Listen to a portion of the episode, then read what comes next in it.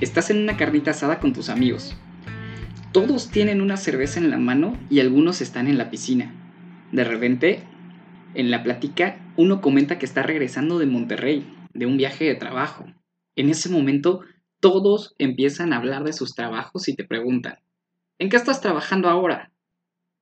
Titubeante contestas, pues mira, por ahora estoy vendiendo paneles solares, pero es temporal. En algún momento las cosas van a mejorar. Bienvenido al podcast del peor vendedor del mundo. Mi nombre es Pablo Castillo y en este primer capítulo, en la primera sección, hablaremos de 5 factores que nos dan miedo en ventas. Después, desde el perfil del cliente, te ayudará a reconocer a una persona que apenas va iniciando en ventas y además de eso, ser parte de su crecimiento. Por último, mi tema favorito. En esta ocasión, revisaremos dos artículos que hablan sobre los miedos de un vendedor, logrando llegar a una conclusión exquisita. Comenzamos. ¿Eres de los que cuando empezó en ventas no quería entrar a ventas? ¿O a poco te levantaste y dijiste, Diosito mío, quiero vender paneles solares? De alguna forma, la oportunidad de entrar al mundo de las ventas llegó a ti y dijiste, pues mientras, y en ese mientras, ya llevas dos años, tres años, cuatro años o diez años, ¿no? Lidiar con dudas al entrar a ventas es más común de lo que te imaginas. ¿Y si no vendo? ¿Y si no sirvo para vender? ¿Y sí? ¿Y sí? ¿Y sí? Es natural. Ante el desconocimiento de un tema, el cerebro se protege y comienza a entregarte pensamientos para retirarse de la batalla antes de siquiera enfrentarla. ¿Escuchaste la frase hazlo? Y si te da miedo, hazlo con miedo. Las ventas son un mundo. ¿O qué digo mundo? Mejor dicho, son una jungla. Y como cualquier trabajo, hay dos formas de destacar. O eres uno de esos pocos tocados por Dios y tienes el talento nato, o lo trabajas día con día. Quien se mantiene en constante rechazo nunca va a llegar a adaptarse, y lo único destacado que logrará es un catálogo inmenso de excusas para justificar su mediocridad. Si ahora estás iniciando en ventas, tu mayor preocupación seguramente es, tengo que generar comisiones atractivas.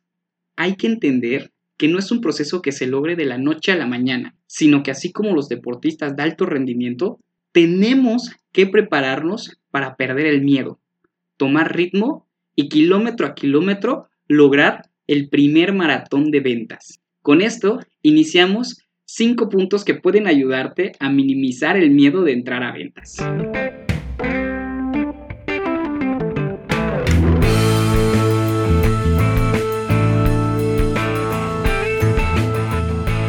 número uno se llama adaptación. Todo es parte de un proceso. Esta es la parte más difícil para los que se integran a ventas. Conforme va pasando el tiempo y no logramos adaptarnos, vamos desesperándonos y esto solo lleva consigo un bloqueo al proceso de adaptación. A diferencia de lo que los demás pensarán, no es un momento de relajarse. Este es el momento en el que debes estar más activo, si tus ventas dependen de prospectos, es cuando debes prospectar más. Es cuando debes intentar más y practicar más. Perderás algunas ventas en el camino. Aprender cuesta tiempo, dinero y o esfuerzo. Pero si en lugar de eso te relajas, tardarás demasiado tiempo en lograr el resultado que buscas. En este punto, practica y equivócate. Aquí se te pueden caer algunas ventas, corrige y vuelve a intentarlo. Esto te va a dar una mayor seguridad. El punto número 2, hablamos de información. Y esto es básicamente armar un speech de ventas. Si estás iniciando y no sabes por dónde, generalmente vas a tener una capacitación pagada o la empresa te, se encargará de darte un tipo de capacitación. Si no es así, es momento de que tú te la crees. Tener un speech de ventas hará que tengas una estructura y esta estructura va a generar seguridad y confianza para todas las personas que te escuchen. Los clientes entenderán lo que les estás diciendo porque tienes un esqueleto de ventas. Si quieres ayuda con el speech, crearé una publicación que podrás revisar en mi blog pablocaster.com diagonal pabloc. Y ahí pondré una publicación de cómo puedes crearlo. Lo dejaré también en los comentarios. Tercer punto y muy importante, sordera. Sordera a comentarios absurdos. Estoy seguro que alguien en algún momento te va a decir, ¿cómo ventas? Pero, qué valiente. ¿Qué? ¿Cómo le haces? Pues de qué vives? Y más. Todos estos comentarios, agárralos, escríbelos en una hoja de papel, hazlas taquito, lo enrollas muy bien y lo guardas donde quieras. Nos da miedo o pena decir que trabajamos en ventas, pero muchas veces ganamos más que un contador o ese contador que te lo está diciendo, o tu amigo de sistemas, no sé. Pero como nunca han estado en ventas, no saben lo que puedes llegar a ganar. Conozco ejecutivos que ganan más que un gerente. La gente desestima el puesto de ventas. Y te digo por qué. Porque ellos sí tienen el miedo. Y no solo tienen el miedo. Ellos no tuvieron la valentía que tuviste tú de decir, va, me rifo en ventas.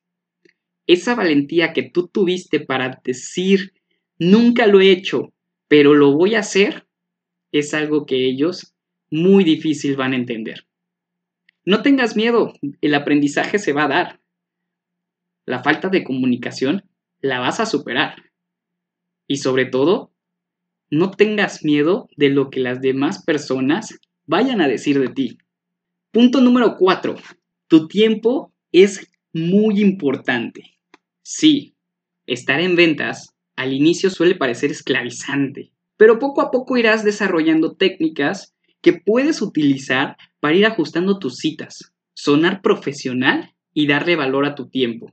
El tiempo es un recurso muy importante y tanto el tuyo como el del cliente tienen el mismo valor. Y el paradigma de que en ventas no tienes tiempo es el primero que vamos a romper. Los mejores vendedores que he conocido no trabajan ni seis horas diarias. Y conozco una gran cantidad de vendedores que hasta te presumen que estuvieron de 8 de la mañana a 8 de la noche en la oficina. ¿Cómo para qué? ¿No preferirías haber estado con tu esposa, tus amigos, tus hijos? Yo no entiendo cómo hay empresas que obligan a sus ejecutivos a estar en la oficina todo el día, todos. Una cosa es que tengas guardia y otra cosa es que estés obligado a estar en la oficina. Recuerda, un día que no trabajes será un día que pierdes la oportunidad de una venta. Pero ¿sabes algo? Hay días que son más importantes que el dinero. El quinto punto y uno de los más importantes, ya sé, digo que todos son importantes, pero este sin duda se lleva la coronita. Hablamos de actitud. Aquí no hay mucho que decir. El mayor temor y bloqueo que tenemos como vendedores principiantes es el rechazo. Nos duele cada vez que nos dicen que no y a veces quedamos tan dolidos que ya no queremos saber nada de las ventas. Conforme vamos avanzando, nos vamos educando emocionalmente. Podemos aprender a darle la vuelta y aprovechar una nueva oportunidad con una mayor frecuencia. Una actitud positiva siempre sobrelleva la gran cantidad de rechazos que vas a tener. Porque van a ser muchos. De hecho, mientras más rechazos tengas, más cerca estarás de tu venta. Por lo que no debes desperdiciar esa oportunidad. Cada uno de estos rechazos es un aprendizaje para que al siguiente cliente nos vaya mejor. Pero la actitud con la que lo afrontes será fundamental para aprovecharlos o desperdiciarlos.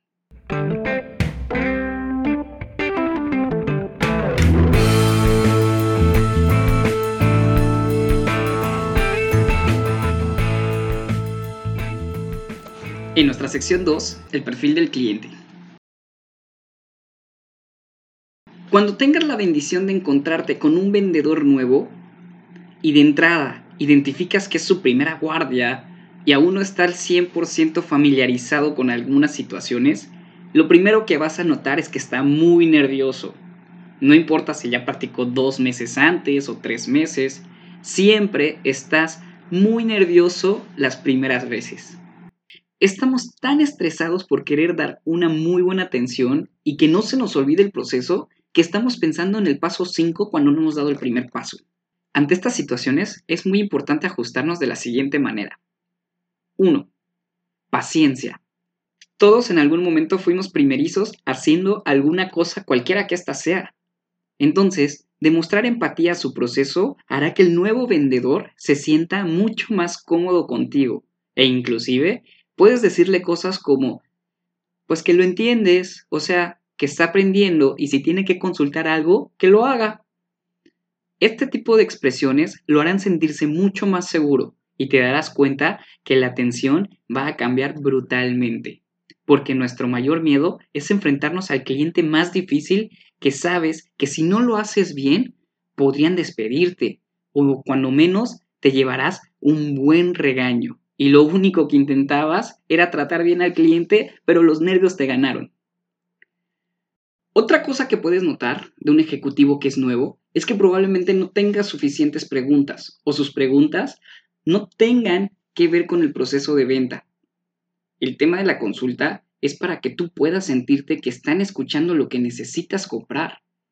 Si ya detectaste que el ejecutivo que te está atendiendo es nuevo, no seas tan agresivo con él, al contrario, ayúdalo a que pueda lograr su objetivo.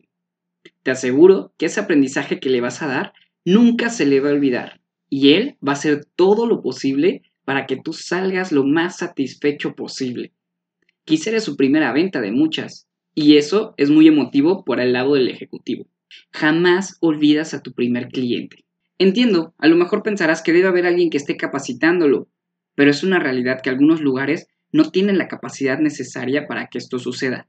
Entonces, es muy importante que si en medida de lo posible tú puedas ayudar al vendedor. Nunca va a olvidar el gesto y te aseguro que la atención que vas a recibir en el futuro cada vez que regreses va a ser mucho mejor que en cualquier otro lado. A lo mejor hasta este momento está diciéndome, bueno Pablo, entonces ¿qué? El ejecutivo puede hacer lo que sea y yo simplemente tengo que perdonar todo lo que él diga y todo lo que él haga. La realidad es que no. La tercera cosa que puedes notar cuando hay alguien que te está atendiendo, y esto es crucial mencionarlo, ¿ok? Debemos ser muy tajantes a la hora de poner un límite. La información siempre tiene que ser clara, correcta y coherente.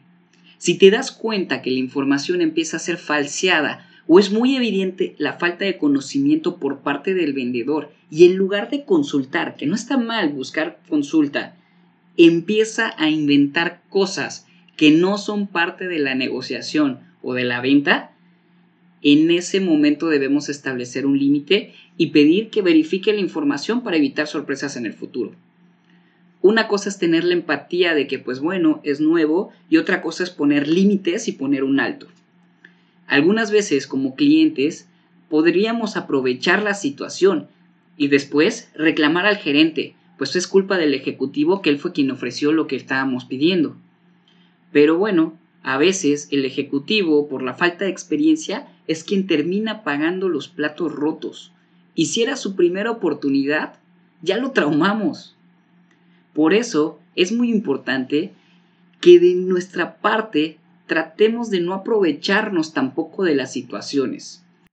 Somos conscientes de que está aprendiendo y debemos tener en cuenta de que se encuentra en capacitación. Y no tiene nada de malo, al contrario, es muy bueno que le den la oportunidad y eso es algo que hay que valorar. Como lo dije antes, el que alguien se quite ese miedo y se aviente y sea tan valiente para meterse a ventas, es algo que se tiene que reconocer. Y como clientes, si no tienes esa paciencia, entonces sí pide que te cambien de ejecutivo. A uno, pues que te haga sentir más cómodo, pero si tienes la oportunidad de acompañar a un vendedor nuevo en este proceso y ayudarlo a sentirse más seguro para que las siguientes oportunidades que tenga dé una mejor atención, créeme, le estás cambiando la vida y le estás cambiando la actitud. Y quién sabe, igual en un futuro, el haber apoyado a alguien que está venciendo un miedo te lleva una sorpresa. y descubre que es su vocación y resulta que en 10 años o 5 años o 3 años, no sé, el tiempo que sea necesario, te das cuenta de que ese miedoso que te atendió ya está en el top de ventas a nivel regional o a nivel nacional. Estaría increíble, ¿no?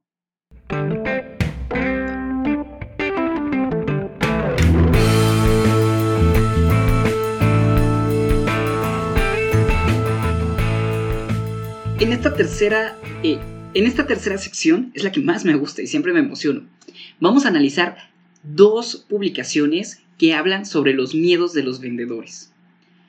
Una está escrito por Fernando Morón Siqueiros y la encontré en internet y habla de cinco niveles de miedo de los vendedores. Y quiero explicarles estos cinco niveles porque son muy interesantes. El primer nivel dice, miedo a decir que eres vendedor. Justamente como lo platicamos ahorita en el podcast, cuando empiezas y dices, bueno, y siempre tienes miedo a la pregunta, ¿en qué estás trabajando? ¿No? Ese es el primer nivel de miedo a decir que eres vendedor. En el segundo nivel está miedo a las ventas en sí. Y esto es porque muchas veces nos han inculcado que los vendedores son charlatanes o sin escrúpulos. Afortunadamente, todo esto, conforme se va profesionalizando, pues se escucha cada vez menos. Y eso es uno de los puntos más importantes y también es una de las razones de este podcast. El nivel 3 es miedo a hablar de mi producto o servicio. Esto es increíble porque cuando vamos a prospectar o cuando estamos prospectando, generalmente es como, ah, ¿y verdad que no quiere comprarme? Casi casi estamos haciendo la pregunta para que nos contesten que no. A diferencia de un, vendedor que ya tiene mucho tiempo y tiene mucha experiencia, es un vendedor profesional. Saluda firmemente y con toda la seguridad del mundo de saber lo que está vendiendo, te dice, ¿verdad que usted sí quiere mi producto? Existen diferentes técnicas, pero todos pasamos por el miedo de hablar de mi producto o servicio. Una vez que ya logramos hablar del producto y servicio, entonces comenzamos con el miedo al éxito en las ventas. Y aunque suene muy raro, es muy común.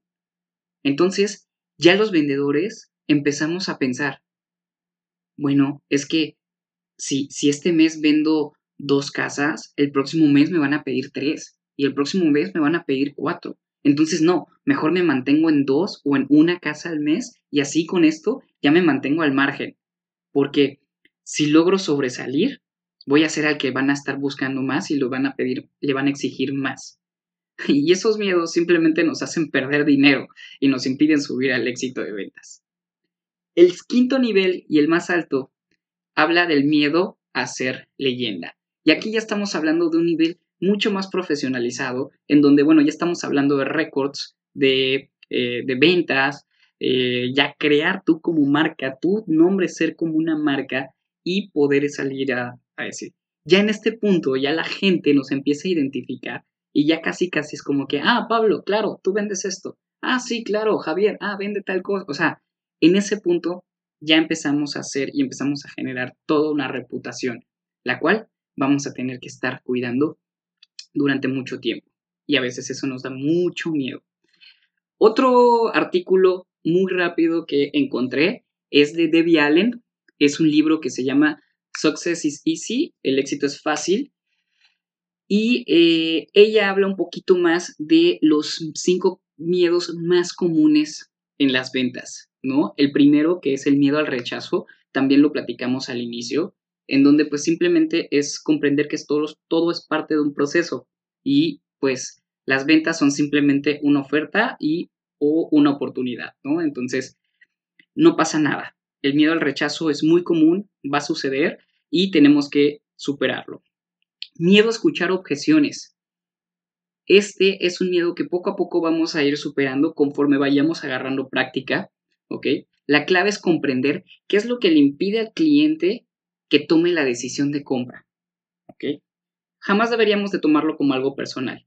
Y aquí es donde viene la diferencia entre un ejecutivo eh, o un vendedor promedio y un vendedor profesional. Un vendedor promedio generalmente te va a decir por qué el cliente no compró. Un vendedor profesional con un poco más de experiencia, más camino, te va a decir qué es lo que necesita el cliente para comprar. Miedo al cambio. Este tercer miedo del que habla eh, Debbie Allen es eh, muy interesante sobre todo para las épocas y las temporadas en las que estamos ahorita, en donde todo cambió a un tema digital. Y dos, el comprador hoy está más educado y no quiere que le vendan. Entonces, ¿qué es lo que tenemos que hacer? Por eso creamos podcasts, por eso creamos páginas en Facebook, por eso creamos TikToks, por eso creamos para tratar de crear un vínculo con, las, con los clientes, para tratar de estar más cerca, ser unos solucionadores de problemas y entonces ser asesores, ¿ok? Tú tienes un problema, yo puedo asesorarte para buscar la mejor forma de solucionar ese problema. El cuarto miedo que dice Debbie Allen es el de hablar por teléfono. Y el cerebro que nos dice, no le llames ahorita, seguramente se está despertando, no le llames ahorita, seguramente está desayunando, no le llames ahorita, le vas a molestar, ¿qué, estás, qué tal si está en una junta? No le llames ahorita porque seguro va a comer, no le llames ahorita porque pues después de comer está en su siesta y si lo despiertas y después no le hables ahorita porque ya es tarde. Entonces evitamos todas las llamadas que podamos hacer. Y bueno, hoy por hoy en la era del WhatsApp, difícilmente estamos generando una llamada y tiende a ser bastante efectivo. Y el número 5, miedo a preguntar. ¿Por qué algunos vendedores siguen hablando del producto o del servicio en lugar de preguntar por la compra? Creo que esto describe perfectamente qué es lo que está sucediendo con este miedo a preguntar llega un cliente a solicitar información y recitamos como merolicos fichas técnicas o características, cuando deberíamos estarle preguntando qué es lo que necesita para comprar. Estos dos artículos los encontré, son muy rápidos, me encantan y quería compartirlos con todos ustedes. A forma de concluir y recapitular, quiero decirte que el miedo en las ventas es, es mucho más común de lo que tú esperabas. Cuando tengas miedo de entrar a ventas, y con esto quiero cerrar, quiero que recuerdes esto con todas tus fuerzas. Si decidiste entrar a ventas, seguramente, estoy casi 100%, 99% seguro de que estás dispuesto a dar una atención superior. Y puedes dar esa atención superior. Porque una persona que no está dispuesta a dar esto, jamás se hubiera atrevido a decir, voy a entrar a ventas. Y cada vez que te dé miedo o te sientas inseguro de si vas a vender o no vas a vender, acuérdate de lo que te voy a decir en este momento y con esto cierro. ¿Qué culpa tiene un cliente de que por tu miedo a las ventas lo prives del buen servicio que puedes darle? ¿Qué culpa se tiene un cliente de no tener tu buen servicio y tu buen trato? Porque tú tienes miedo de darle un buen servicio y un buen trato. El cliente no tiene la culpa de eso, al contrario, el cliente se lo merece. Ese buen trato que le puedes dar y que tú lo puedes atender, se lo merece. Olvide ese miedo, todo esto es parte de un proceso, hay una curva de aprendizaje, lo vas a aprender y con el tiempo vas a lograr una experiencia. Aprender cuesta tiempo, dinero y esfuerzo. Cualquiera de estas tres características es el costo de un buen aprendizaje. No prives a tu cliente por tu miedo. No prives a un cliente del buen trato que le puedes dar. Mi nombre es Pablo Castillo. Bienvenido al podcast del peor vendedor del mundo. Nos vemos en el siguiente capítulo.